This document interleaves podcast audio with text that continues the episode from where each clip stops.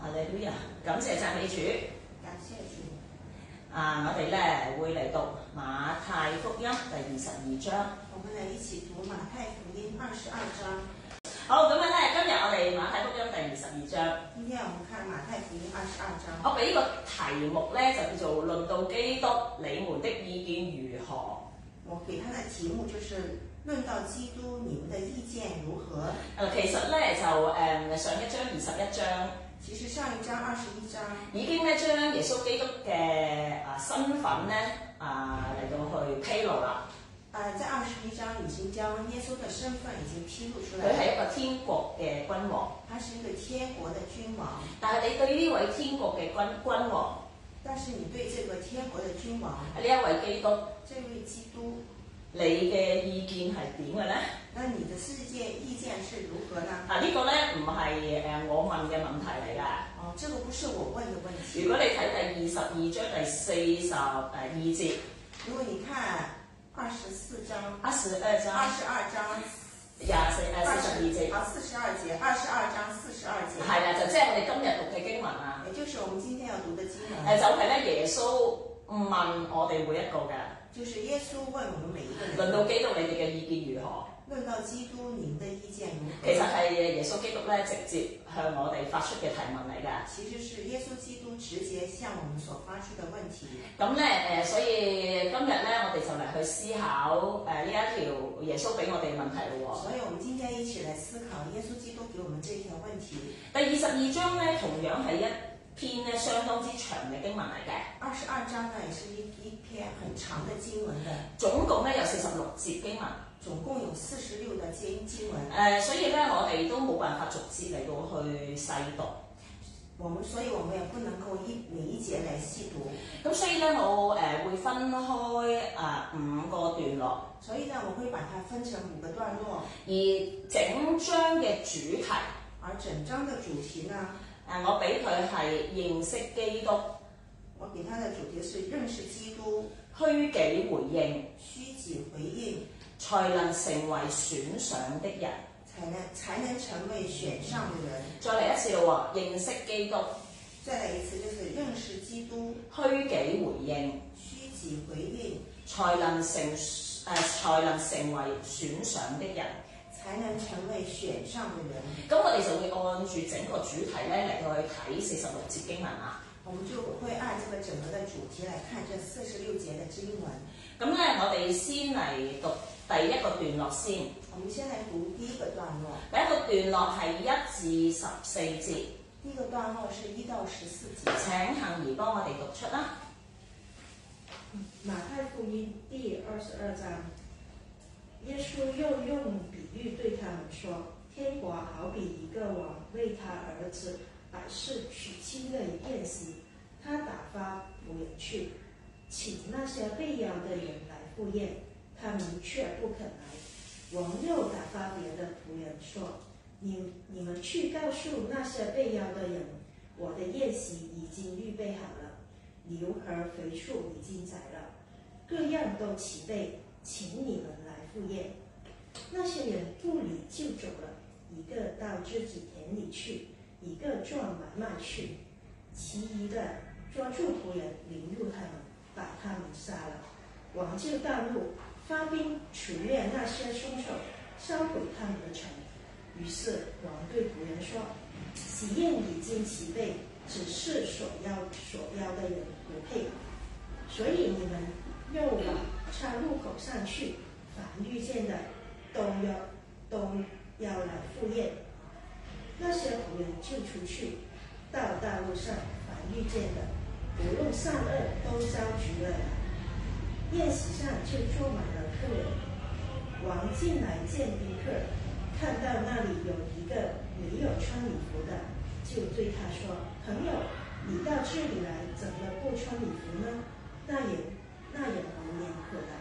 于是王对侍从说：“滚起他的手脚，把他扔在外面的黑暗。”在那里，他又哀哭切齿了，因为被被招的人多，所散的人少。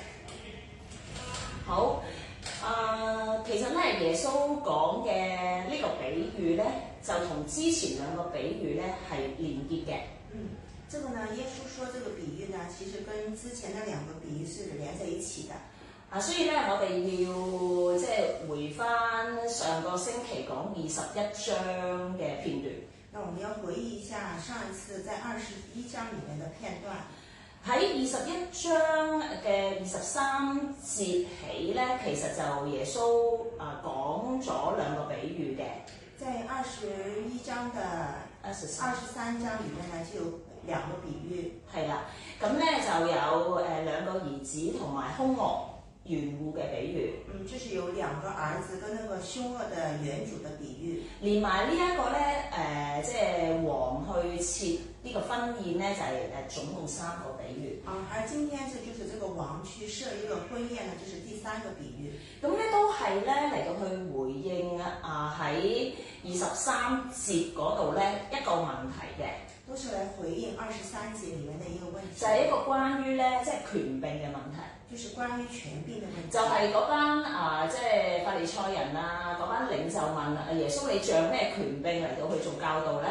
就是那班以呃法利赛人啊，那些文士问耶稣说：“你是仗什么权柄来做这些事呢咁誒、呃第一個比喻咧，其實就係耶穌要指出咧啊，邊一個先至係真正順服權柄嘅人？？”而第一个比喻呢，就是耶稣要指出哪一个人才是真正顺服旨意的人。咁第二個咧，其實就要講明上帝嘅權柄係唔容許被挑戰嘅。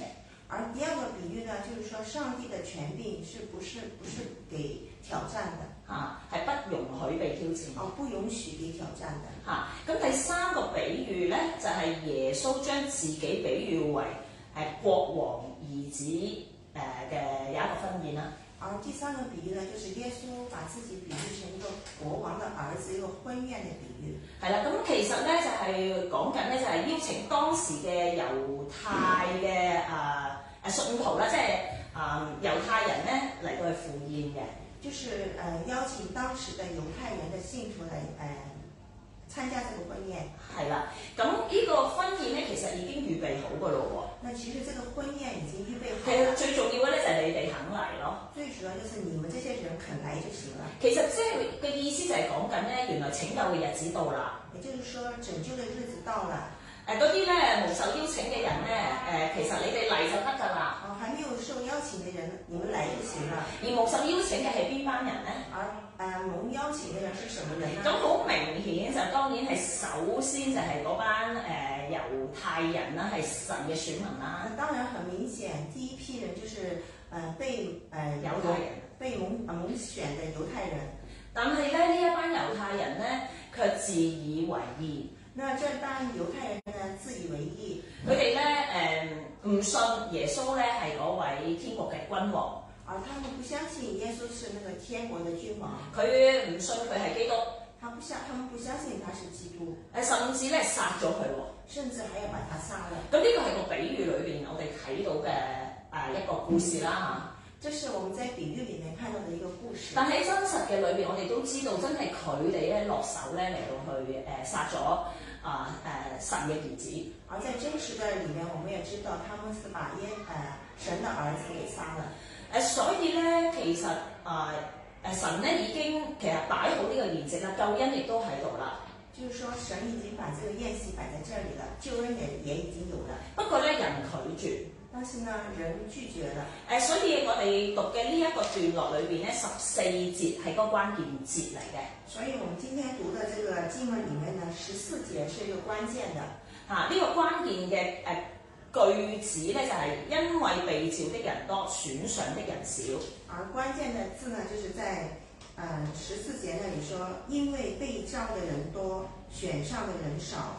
誒、呃被召嘅人多，其實誒呃係、真實嘅，即係因為神嘅呢個天國筵席咧，真係誒、呃可可以容許好多嘅人嚟到去參與。嗯，这个被召的人多，其实真的很多，因为呃这个呃神的这个宴席是很可以有很多很多人参加的。誒、呃不過咧，究竟我哋願唔願意嚟參與咧，就係、我哋嘅選擇啦。嗯，但是呢，那我们愿不愿意来参参加呢？那就是我们自己的选择了。事實上咧，係有人咧拒絕㗎。那事实上，也就是真的有人会拒绝啊，。所以經文裏邊咪講啦，國王就因此命令仆人説啦：你們要往誒呢一個誒誒、呃分叉路口上邊咧，凡遇見人嘅都召佢哋嚟啦。第九、第十節呃講，所以呢，啊，圣经第九节那里说，呃，喜宴已经准备了，只是所邀的人不配。啊，不好意思，第九节是，所以你们要往，呃，岔路口上去，凡遇见的都邀来赴宴。那些仆人就出去到大路上面，把反遇见的，不论是善恶，都招了来。係啦。咁咧誒呢啲誒被召嘅人咧，其實本來就同主人家咧冇乜特別關係嘅。其实这些被召的人呢，其实跟主人呢是没有什么关系的。誒呃點解咧？係因為本身有關係嗰啲人肯嚟啊嘛。就是说，本来是跟这些主人家有关系的人呢，都不肯来。嚇咁樣咁你擺好個筵席啊啦，喂空空如也，唔唔唔得咯嚇。就是说，好像我们宴席都摆好了，但是宴席上没有人的话，那真的是好像很可惜的。嚇，咁所以咧誒唔理啦，咁樣我出去就係見到人我就邀請佢哋嚟啦。所以主人说没办法了，你们到大路上，叫他到那个岔口上，有人就邀请他来吧。嚇，其實呢個比喻都係想講一樣嘢，就係咧，因為呢一個救恩咧，誒神已經預備好啦，俾誒佢嘅子民。就是说这个比喻就是说，上帝神呢其实已经把这个救恩已经预备好了给我们，但是人愿不愿意来呢？嚇誒誒，呃俾嗰啲神嘅子民，即係猶太人。啊，就是说已经给了那些神的子民犹太人，啊！但係佢哋唔願意接受，但是他们不愿意接受，誒，所以咧，誒，去到我哋呢一班外邦人啊，所以就可以到我们这一班外邦人了。阿神咧邀請我哋都嚟到去參加呢個嘅婚宴，而神也邀請我們來參加這個誒婚宴，，無論呃係好人壞人都一齊嚟到去被邀請，啊，不論是好人還是壞人，都一起的被邀請來參加。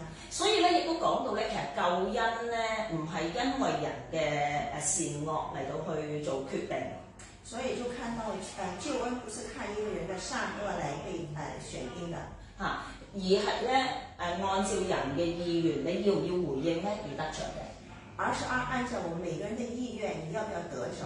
嚇誒，所以咧喺呢一個歷程當中咧，我哋透過呢個比喻咧睇到啊神對外邦人嘅呼召咧，其實都同樣係需要佢哋回應嘅喎。所以在這個裡面，我們看見，就是神向外邦人呼召的時候，也要看他們有沒有這個回應的時候。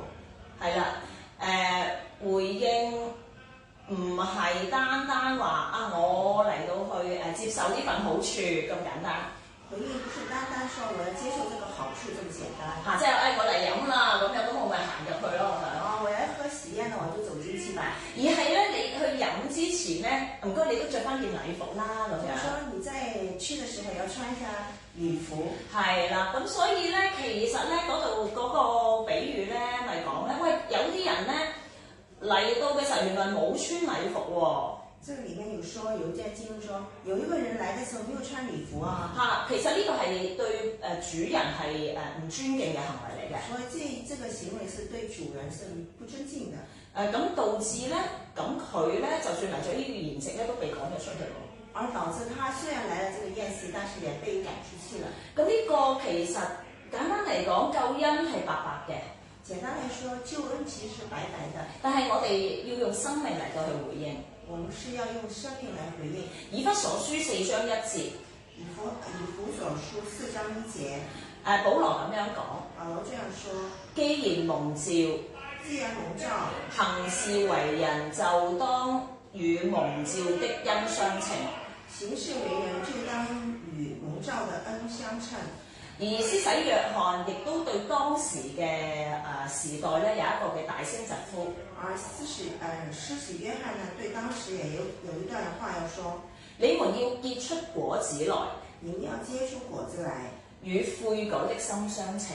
与悔改的心相称。即係意思係我哋呢件禮服係乜嘢啊？也就是说，我们这一件礼服是什么？就係、脱去舊人，穿上新人，就是说要脱去旧我，穿上新我我，哋先至可以配得上誒、神嘅呢份救恩。我们才可以配得上神的这一份救恩。啊，所以咧，我哋與神建立呢一份真正嘅關係，所以，我们与神建立这一份呃新的关系，誒、係透過遵行神嘅道，是透过遵行神的道去改變生命。去改变我们自己生命。被召嘅人多，被召的人多，但係願意回應真正有生命改變嘅人又有幾多呢？但又呃愿意改变自己生命的人有多少呢？所以咧，經文呢一度咧俾咗一個誒、呃思考我哋啦，所以进入这里呢，让我们有一个思考啊就係、我哋都係被召嘅人嚟嘅，啊，我们都是被召的人，但係我哋係咪嗰個能夠成為啊被選上嘅咧？而我们是不是那个能夠被選上的呢？所以應該唔係咁講，唔係被選上啦也不能这樣說是被選上嚇，唔的，係個被，即係唔係被動嘅，不是被動的，係我哋願唔願意選上咧嚇，而啊是我们愿不愿意被選上。都唔係被啊，啊不。是，一个是我们愿不愿意去選上，係啦，即係我哋誒、呃去去讓我哋真係喺翻嗰個誒、呃、選上嘅位置上面咧，也就是說，讓我们愿不愿意去選上這個福分。係啦誒嗱，所以其實我諗呢個係一個好微妙嘅過程嚟嘅啊，我想這可能是一個很嗯微妙的過程，嚇，讓我哋啊、領受咗神嘅一個呼召，讓我們去領受呃神的呼召，同樣讓我哋嘅生命可以配得上呢個呼召。而同樣我們的生命也要配得上這個呼召。好啦，耶穌講完呢個比喻之後咧，嗯，耶穌講了這個比喻之後呢，經文咧就誒、呃接住就係十五至到第四十六節。而經文介於的十五到四十六節，咁咧呢一個裏邊咧，其實係總共有誒、呃四個大回合嘅。而這個這一段經文裡面有四個大回合，其實咧就係、我哋會見到咧唔同界別嘅宗教同埋政界領袖，就是我們會看見不同的宗教領袖，誒呃同埋政界領袖，還有政政界的領袖，佢哋咧聯合起嚟咧要試探耶穌喎。他們聯合起來要一起試探耶穌。咁咧呃誒目的咧就係、要將耶穌除滅哦，目的呢就是要把要去呃消除耶穌。嚇。咁咧其實佢哋呢啲嘅領袖啦，誒、無論係宗教界或者係誒誒即係呢一個嘅誒政界。啊，这些領袖無論是宗教的還是政治上面的，啊，佢哋咧本來咧彼此都唔啱眼㗎，其實他們本本身是不太嗯、不太唔啱眼一有有好，啊不太融合的，嚇。咁咧，但係咧就因為有共同敵人，因為就是他們現在是共有共同的敵人，就係、耶穌就是耶穌。啊，竟然佢哋就聯合起嚟啦。哎，既然他們現在就聯合起來，咁我哋咧就嚟去睇下咯喎。那我們就來一起看一下。咁咧裏面咧其實咧嗱呢、個係要兒童誒、呃即係家長指引嘅，啊，這個是要家長指引給兒童的，因為咧其實佢裏面咧有好多陷害啦、惡意啦、試探啦、假冒為善嘅嘢然啦後，它裡面有很多啦，陷害啦，假冒為善啦。試探。還有試探啊同埋等等。嚇咁樣咧，誒好多呢一啲嘅誒惡意嘅行為嚟㗎。有很多這些惡意的行為。好，我哋睇一睇第一回合，我們先看一下第一回合，就係、法利賽人同埋希律黨人咧聯合嚟到攻擊耶穌。就是法利賽人跟西律黨的人一起去攻擊耶穌，耶穌咁咧其實係關於咧一個納税嘅問題嚟嘅。就是關於一個利呃勒稅的問題。咁啊，不如請阿 Van 幫我讀啦，十五到二十二節。哦，十五節，於是法利賽人出去商議怎樣找化病來陷害耶穌，就打發他們的門徒同西西律党人去见耶稣，说：“老师，我们知道你是诚实的，并且诚诚实实传神的道，无论谁你都一视同仁，因为你不看人的面子。请告诉我们你的意见如何？纳税给凯撒合不合法？耶稣看出他们的恶意，就说：“假冒伪善的人啊，为什么试探我？拿一个纳税的钱给我看。”他们就拿一个银币来给他。耶稣问他们：“这像和这名号是谁的？”他们说：“是凯撒的。”于是耶稣说：“这样，凯撒的归凯撒，神的归神。”他们听了十分惊讶，就离开他走了。嗯好，咁樣咧，我哋誒先誒做一啲專有名詞嘅解釋先。我们先做一个专有名词的解释。法利賽人，法利赛人，大家都必定聽過㗎啦。大家一定听过了。法利賽呢個名詞咧有分離嘅意思，法利赛这个名词呢，是有一个分离的意思，指嘅係咧一班願意保持誒、呃、純潔與世俗保持距離的人。而是指一些呢，他们愿意保持纯洁，而与世俗呢要保持一段距离的人。咁咧，我哋就誒話咧呢班嘅法利賽人咧，其實係猶太教嘅典範嚟嘅。而一般人都会说，他们呢这些法利赛人呢是犹太教的典范，嚇、即係其實佢哋係誒一個 role model，即係一個即係誒、呃可以俾我哋去參照嘅人版啦。那也就是说，他们所做的就是说，我们一般要照着他的那个形象去做，这样子。係啦，咁樣好啦，咁樣希律黨人又係乜人嚟嘅咧？那西律党人又是什么人呢？希律黨人咧，佢哋唔係宗教界嘅領袖嚟嘅，而西律党人呢，他们不是宗教的人，佢哋係一個政黨嚟嘅，他们是一个政党，佢哋係支持希律王嘅。他们是支持西律王的。嗱，呢個咧有少少新嘅背景，我哋要了解啊。啊，这个是呃我们有一些新月的背景要了解一下。嗱，希律咧，誒、其實喺當時代咧，係同羅馬帝國嘅皇室咧，嗰、個政治關係咧係非常良好嘅。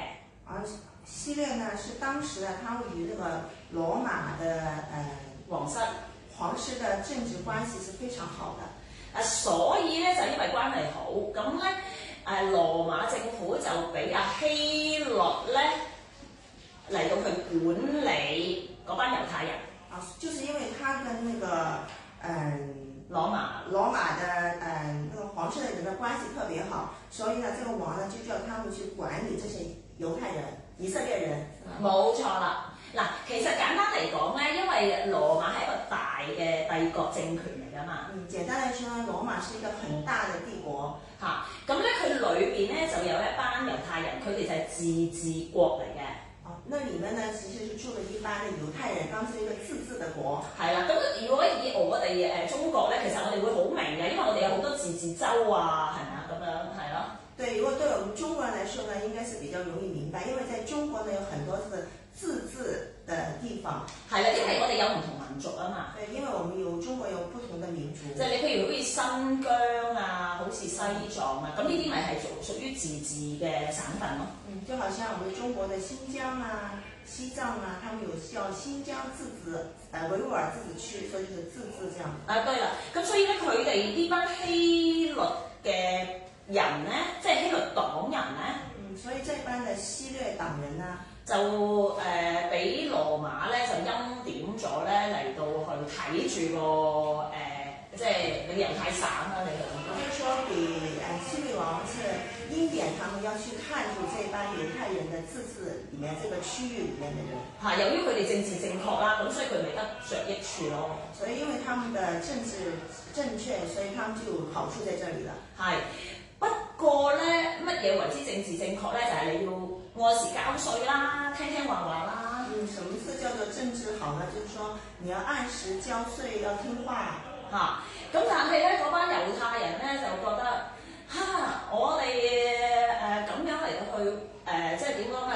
要屈從呢個嘅帝國。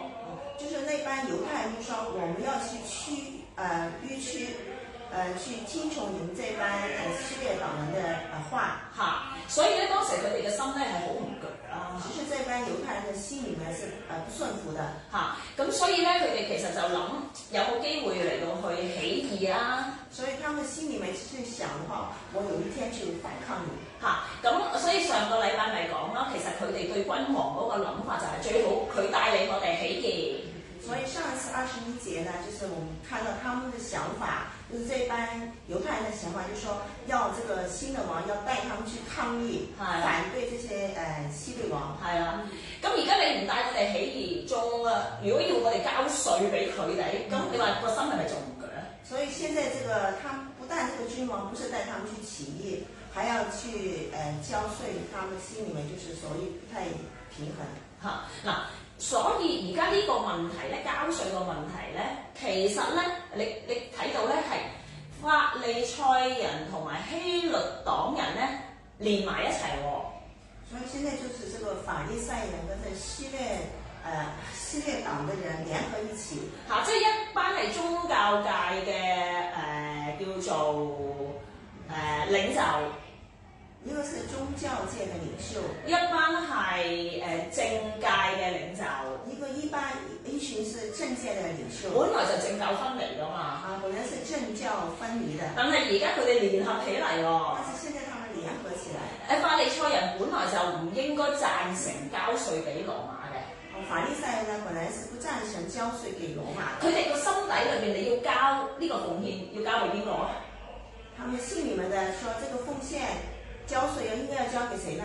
梗係交俾上帝啦！当然是交给上帝嚇，對了。法利賽人嚟講，佢哋應該嗰個心係咁樣諗噶嘛。所以对于法利赛人，他们心里面是这样想的。但係希律黨人咧，佢哋就認為要交俾邊個啊？但是系列党的这个人呢，他们是应该交把这个税要交给谁呢？咁咪梗係交俾羅馬政府啦。那当然是交给罗马政府了，嚇，咁佢先可以同佢保持好關係啊嘛。这样他才可以跟他们保持好的嗱，关咁你系就。feel 到咧，佢問呢個問題，問耶穌，究竟你認為交俾邊個啊個税？所以你们就会觉得现在他们去问耶稣，到底这个税要交给谁呢？嗱，咁咧你點答都死嘅，即係你交俾啊，即係交同唔交咧，都會後日一個兩難嘅咯。所以说，就是耶稣，呃，是如果说呃交交与不交的话，他就是现在两难之处。嚇，咁啊，如果交嘅話咧，就會失去咗一班猶太誒人嘅支持。就是说，如果他说应该要交税的话呢，就是会失了犹太人的支持。你話唔交嘅話，咁你就死啦，即刻羅馬嗰啲兵嚟捉你㗎啦。如果你说不用交的话，那还更惨，罗马兵立即就会把他抓走了。嗱，所以咧，其實佢哋係好好奸搞啊！所以这帮人呢，其实很尖角。嚇、啊好啦，咁我哋誒呃睇下第二條即係問題啦喎，即係第二個回合啦，又嚟到要嚟去攻擊耶穌喎，好，我们要看一下这第二回，他们又来攻击耶稣了，就係、咧復活嘅問題啦。就是复活的问题了。啊，請阿杏兒幫我讀啦，二十三到三十三節。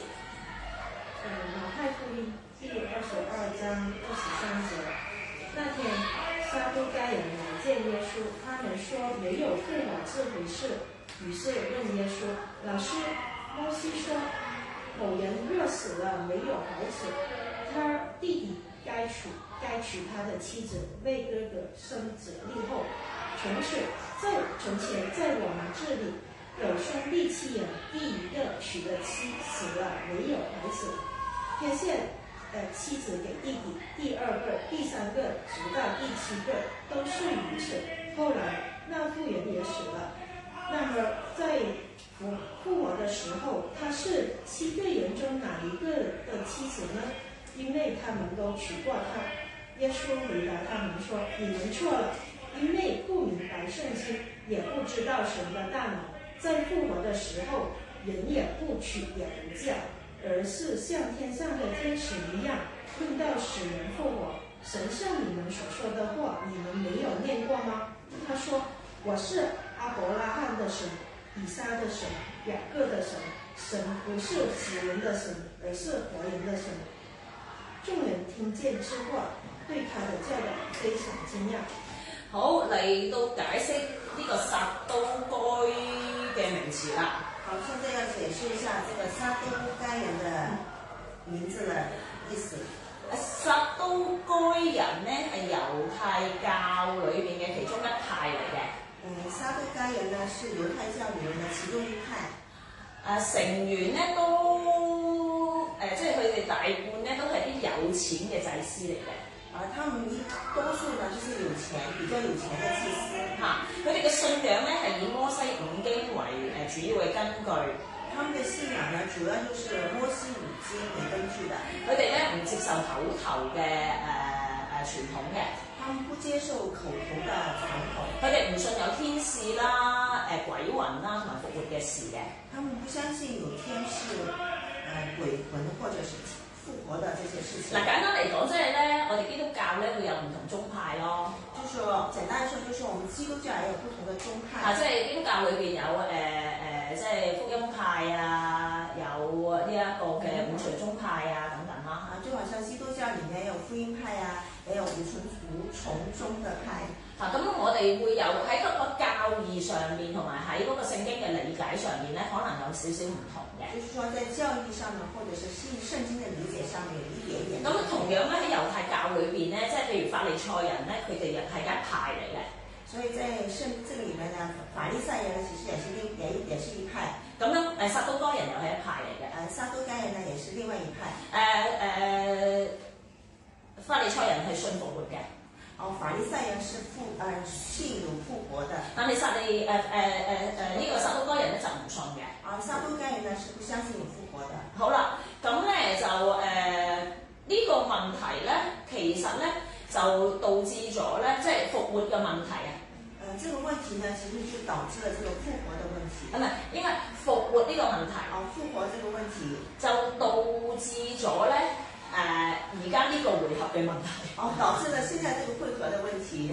嚇、因為咧誒誒呃法利賽人同埋撒都該人本來喺個神學上面係有差異噶嘛，哦，本来是法利赛人跟撒都该人他们在神学上面是有点差异的，嚇、但係而家咧問呢個問題咧，咁就係一個神學問題咯。但是现在问这个问题是一个神学的问题。咁樣咧，頭先讀完經，大家都好了解㗎啦，應該其实刚才读完圣经，大家应该很了解吧？就係、誒、問，喂嗰、個嗰個女人誒、已經嫁咗七個老公咯哦，就是那个女的已经嫁了七次了。喎，喂，其實呢、個呢、個女人應該啲咩黑死夫頭黑頭那对我们中国人中国人来说，这个是磕丈夫的女人，咁哇咁樣佢嫁咗七個老公，她嫁了七个丈夫，咁第時大家都死咗，咁然后之后大家都死了。樣究竟最後呢、個呢、個女人誒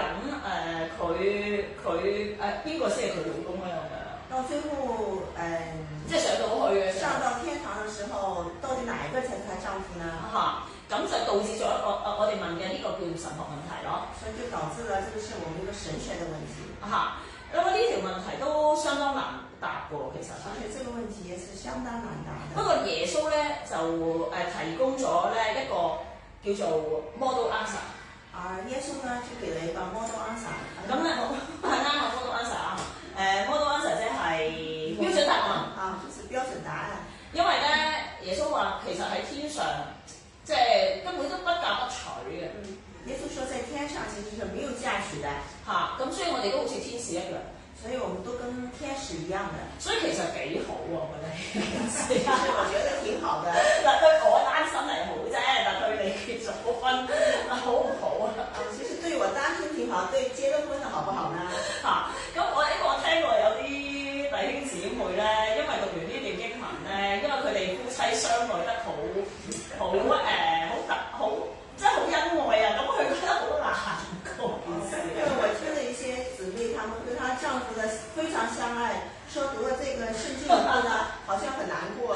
嗱，啊咁誒嗱，呢件事就留翻大家你哋自己小組討論啦。啊，這個事情就留着大家在小組裡面一起去討論吧。啊 咁誒，但係起碼咧，佢呢個問題咧就誒、呃導致咗，因為當時個神學係咁樣啊嘛，咁樣所以如果你你答誒、得唔好嘅話咧，又會引嚟一啲爭端㗎啦。所以這個問題呢，在當時來說，如果你耶穌答得不好的話，又會有一些問題出現。嚇、咁但係你睇到咧第三十三節咧，就係、眾人聽見誒佢嘅教導咧，都非常驚訝喎、所以在第三十三节呢，大家看到众人听见以后呢，对他的教导是非常的惊讶。嚇、誒，所以咧其實即係話耶穌 bingo 咗啦。也就是说，耶稣比问， 好，跟住我哋咧嚟睇到喎，第第三個回合，我们再看一下第三个回合。喂，又嚟又嚟攻擊我，真係嗰兩個回合已經咧即係唔得啦嚇，咁就跟住第三個回合啦。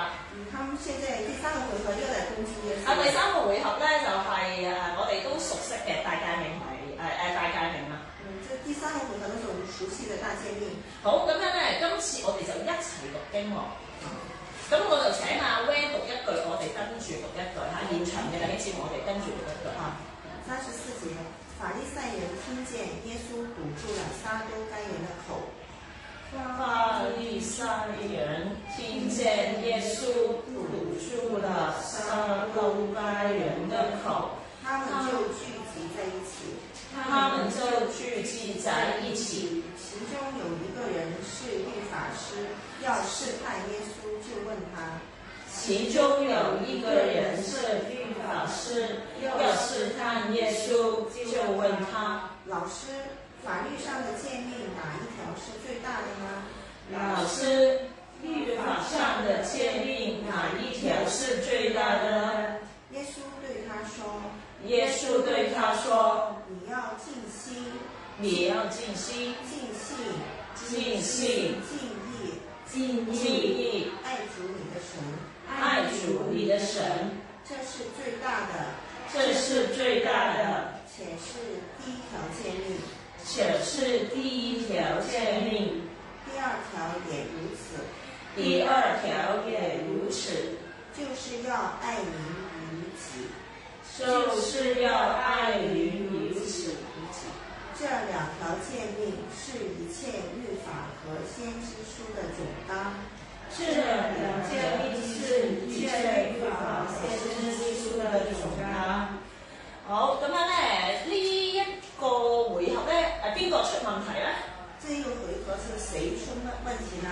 啊，就係、咧律法師啦。就是律法师了。嗱，如果呢一章你搞得掂晒嗰啲人物咧， 你新約道論咧誒嘅分數會好高啊嘅。所以这一章，如果你把这个人物的关系搞好了呢，这个新约道路呢，你肯定很棒的了。啊，誒律法師咧係專門研究猶太人誒、律法嘅專家嚟嘅。律法师呢是专门研究呃旧约圣经的律法誒猶呃太人律法哦，猶太人律法嘅的專专家家。嚇。誒，佢哋喺猶太社會中咧，係主要教誒律法嘅。他们在犹太犹太人的当中呢，主要是教律法的。呢、個律法即係唔係咩基本法嗰啲啊，嘢係誒摩西五經嗰啲啊律法啊。啊，这个律法呢，就是说我们现在那些什么啊基本法，只是他们说圣经的摩西五经。係啦，佢試圖咧要嚟到咧，誒佢問呢個問題咧，係要嘗試令到誒阿、耶穌咧誒出醜尷尬。他其实呢，想问这个问題呢，是要耶穌出醜，還有尷尬，咁咧導致咧令到佢咧誒誒被支持嗰個嘅温度咧下降。啊、想把耶穌那個受群群眾支持的那個温度下降一下。係啦，咁咧誒，其實咧，因為對於當時嘅無論係法利賽人啦，或者律法師嚟講啦，對當時的法利賽人或者是律法師呢，其實咧條條界命都咁重要嘅其，實每一條诫命都很重要啊，的。所以你咧其實咧你誒你你條條你都要去跟㗎啦。其實每一條诫命都要去跟從的。第一佢問咧，喂邊條邊條最大喎、而現在他問的是哪一條最大、最嚇重要？嚇，即係簡單嚟講咧，即係誒我走去揾阿亨爺，亨爺你講俾我聽下，咁咧成本聖經啊誒誒邊條界面最緊要咁啊？所以就是說，我去問信來，我問你問整本整本聖經哪一條聖經是最重要的？而家梗係識答啦，因為耶穌答咗。當然不會答，因為耶穌已經答了。係咯，咁但係如果耶穌冇答，喂大佬，我係個小姊妹啫，我點答你如啊？果沒有看見這一段經文的話，信信而心想：哇，我是一個小女子，我怎麼知道啊？係啊，跟住咧佢就話：誒、咁樣啊，我揾我組長嚟答啦。哦，那他可能會說，不是問牧師嗎？問組長啊。啊咁啊，組長話：喂，我識鬼答咩？我咪去揾阿導師答咯。然後組長說，我怎麼知道？你去問導師吧。啊，即係其實咧個問題係咧，你你係乜人啊？你你夠膽講邊條問題最誒邊條界面最犀利？就說我是什麼人呢？我怎麼知道哪一條誡命是最重要的呢？嚇、啊即係我去衡量神嘅律法邊條最犀利喎？我怎么样去衡量神的律法哪一条最重要呢？即係你自己做咗神，你去衡量，就是说你自己做了神，你去衡量。你明唔明？啊即係咁樣，你其實咧會有機會導致咧就係呢班人覺得耶穌你喺度涉讀神靈咁樣咯所。以这样呢，他们会觉得哇，耶稣你这样答的话，好像是呃好涉毒咁樣咯。亵渎涉毒神灵。咁啊，大家明啊得啦，總之咁，所以咧其實咧都係好難去回應嘅。所以也是很难回应的一条问题。嗱，呢個咧我唔詳解啦，因為咧有排解啊咁樣。所以这个我不会太详细去解释。總之咧，耶穌佢嘅回答总之，耶稣的回答就令到咧誒、呃即係呢班律法師咧，所以令到这班律法师呢，其實咧都我相信佢哋都係心服口服噶啦。他们也是心服口呃心服口服的，如果唔係嘅話咧，應該咧都會呃誒繼續去追擊佢咯。要不然他们会继续的去追击耶稣。咁而呢個嘅誒、呃即係最大嘅誡命，而这个最大的诫命，亦都成為咗我哋咧要守嘅一個最高嘅誒、呃即係命令。也是我们要守的一个最高的命令。好，咁樣咧，跟住我哋睇最後一個段落啦。好，我们现在看最后一个段嗱，落，最後一個段落咧，亦都我認為係最難解釋嘅。我认为是一个最難解釋的。啊好，咁啊，請阿杏兒讀出。好，信而不信。法利赛人聚集的时候，耶稣问他们：“论到基督，你们的意见如何？他是谁的后裔呢？”他们说：“是大卫的。”耶稣说：“这样，大卫被圣灵感动，怎么还称他为主说？主对我主说：‘你坐在我的右边，等我把你的仇敌放在你脚下。’大卫既称他为主，他怎么又是大卫的后裔呢？”没有一个人能回答一句话。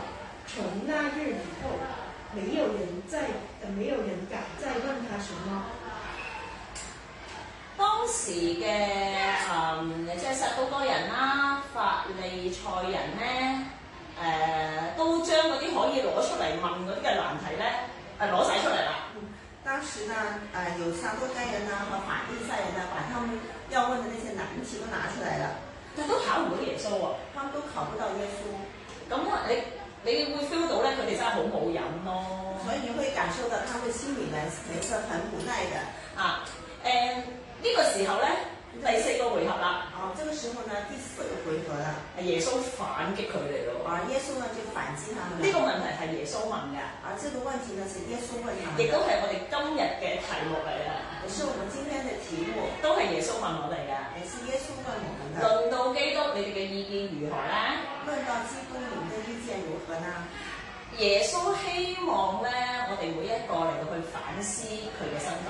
耶稣呢希望我们每个人都去反思他的身份。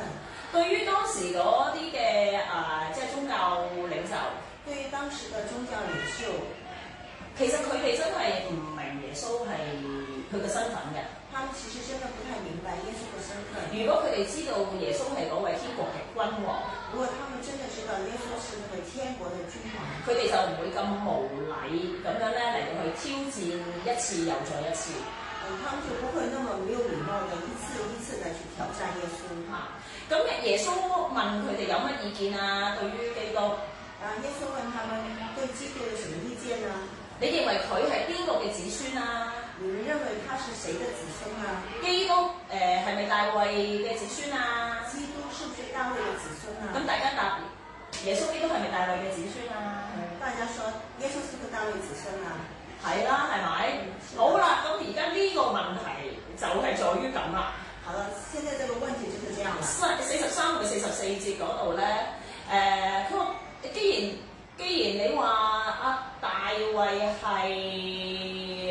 啊唔係啊誒基督係大衛嘅子孫，而四十三、四十节那里说，既然呃耶稣是大卫的子孙，咁點解大衛咧佢當年被聖靈感動嘅時候咧，那为什么大卫当当年被圣灵感动的时候佢呢？又會稱咧即係基督為主咧？他又会称基督为为主呢？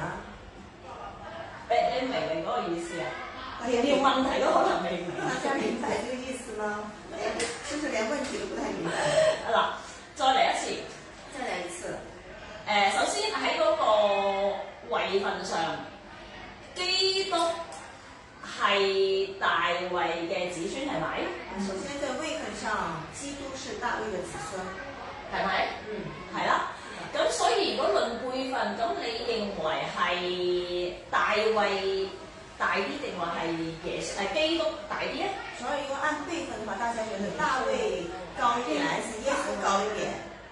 係啦，嗱論論輩輩分先，你唔好用啊！即係而家我哋今日耶穌基督嘅概念，論輩分。咁誒係大衛誒、大啲定話係嗰個基督大啲咧？所以我们按我们现在这个思想去想，呃，是大卫比较长辈一点，还是基督比较长辈一 ờ, 点？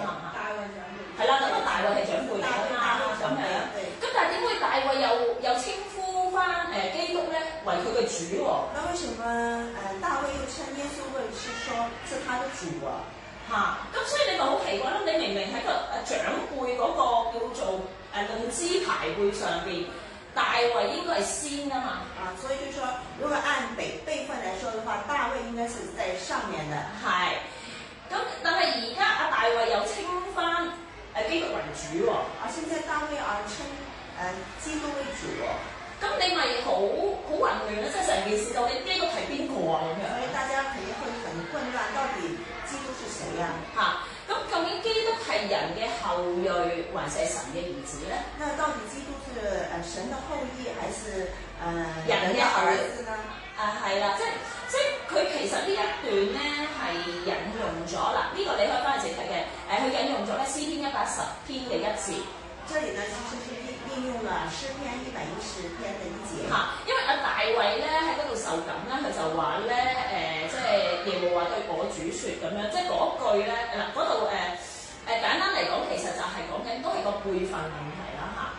就是说，呃，在那节经文呢，就说大卫被圣灵感动的时候，他说了一句这些辈分的关于辈分的问题。嚇嚇啊咁樣，咁誒、所以咁、個個難題就係在於，究竟基督點樣又係大衛嘅子孫，但係又係大衛嘅主咧？就说问题就在到底，嗯、基督是大卫，又是大卫的子孙，怎么又是他的主的主呢？嚇，咁誒、其實法利賽人咧就都都當然聽過詩篇呢段經文啦，那当然，法利赛人也听过这个诗篇这节，但係佢哋解唔到呢段經文咯。因为他们也解释不到。嚇，佢佢誒基督又係大衛嘅誒子孫，基督又是大卫的子孙，但係又係佢嘅主。但又是他的主，咁誒誒，呃佢哋真係唔識解釋啊！呃他们真的是不知道为什么。但係我哋基督徒識解喎，但是我们基督徒很明白呀，點解咧？咁樣就你真这个係，到底是怎么为什么呢？因為耶穌基督有神人二性。因为耶稣基督有神人二性，一方面，耶穌基督係人，一方面耶稣基督是人，所以當然佢會係大衛嘅後裔啦。那当然他会是大卫的后后后辈啦，好得后人。後裔，後裔啊！咁誒、呃但係同時間我哋知道耶穌基督係神喎、但我们也知道耶稣基督是神啊，所以佢咪就係大衛嘅主咯。所以他也就是大卫的主啊。嗱，所以呢個係關乎於我哋對耶穌基督嗰個嘅認識同埋理解嘅。所以这是关乎我们对耶稣基督的认识和理解。喺啟示錄誒呃二十二章六節咁樣講，在启示录的二十二章一节这样说：耶穌是大衛嘅根，耶稣是大卫的根，又係佢嘅後裔，又是他的后裔，基督係神。基督是神，誒、因此咧會係大衛嗰條根啦，即係根源個根啊。呃，因此呢，他就是大卫的根，根源的根。嚇、誒就係咧誒誒指出咧耶穌基督嗰個神性，然后直述耶稣基督的神性，但係同時間咧佢係大衛嘅後裔，而同时呢，他也是呃大卫的后裔，係大衛嘅子孫。也是大卫的子孙，係指出佢嘅人性。而直述他的人性。啊，大衛係啊誒從呢一位嘅神啊佢嘅主而出嘅，而大卫是从这个神他的主而出来的，所以咧誒、耶穌係大衛嘅條根嚟嘅，所以耶稣呢是大卫的根，但係同時亦都係大衛嘅後裔，而同時他也是大卫的后裔因。為從人性嚟講，佢係從大衛而出嘅。而从人性那边说，他是从大卫而出，嗱、呢一個咧，佢哋真係冇辦法理解嘅。而这个地方他们真的没辦法去理誒、解。無論係佢哋嘅頭腦上，佢哋明唔到，呃，不单是他们头脑上不能明白，呃就係佢哋嘅心，佢哋都唔能夠去誒承載。而他们的心里面也不能去胜在这个。所以對於耶穌嘅呢個問題咧，冇一個人能夠回答。所以对于耶稣这个问题，他们没有一个人能够回答。誒、呃就從那日開始咧，再冇人咧夠膽去問問題。所以就是从那一天开始，就没有人再敢向耶稣问问题了。所以呢四個回合咧，我哋覺得好清楚咧，一嘢一一錘就 K.O. 咗佢哋㗎啦。所以我们这四个回合到最后，耶稣一句就把他们 KO 了。嚇！誒弟兄姊妹，我哋今日要嚟去思想究竟誒、呃基督呢一個嘅身份，而今天我们去思想一下基督的身份，你嘅意見係點樣？您的意见如何？你能唔能夠認信耶穌基督又係一位完全嘅人，亦都同時間係一位完全嘅神呢？呃，你们能不能认同耶稣是一个完全的人，也是一个完全的神？佢嚟到世間就係要嚟到去作出私恩拯救，誒、他来到世上就是要施恩拯救，佢要嚟到去呼召我哋咧，每一個人進入呢份嘅救恩當中。他要呼召我们每一个人来到这个救恩的当中。你願唔願意嚟到去誒、回應呢份呼召呢？你愿不愿意来回应这个呼召呢？嚟到佢咧誒成為呢個選上嘅人咧，来来到做这个被选上的人呢？啊，我哋咧需要嚟到去真真正正嘅啊認識呢一位耶穌，我们要真真正正的来认识这个耶稣，嚟到咧誒虛心咁樣嚟到去回應，来虚心的回应，脱去呢個舊我，脱去自我，誒、穿上呢個新人，穿上这个新人，先至能夠成為咧誒、選上嘅人。才能够呃成为选上的人。所以求主幫助我哋啊！求主帮助我们。我哋今日咧嚟到藉住神嘅話語，我们今天借着神的话语，再嚟去思想耶穌基督同我哋嘅關係。再来思想耶稣基督跟我们的关系。耶穌基督佢嘅人性。呃，耶稣基督他的人性，為你嚟講帶嚟乜嘢嘅意思？呃，为你呃来说是代表什么意思呢？耶穌基督嘅神性而耶稣基督的神性，為你嚟講又帶嚟點樣嘅意義呢？而为呃为你来说也是什么意义呢？讓我哋咧喺呢個時候一齊有靜默，有一啲祈禱嘅時間啦，你哋都去回應啦。啊，我们现在来一起的静默来回应刚才的问题。嗯，我哋有少少時間嚟到去靜默禱我告。们小小的时间也静默祷告。親愛主耶穌，我哋多謝你，因為藉住你嘅話語，讓我哋再一次嚟到去啊認識你嘅身份，認識你嘅啊作為。論到基督，主啊，我哋各人喺信仰嘅歷程當中，都可能有唔同嘅體見。同埋領會。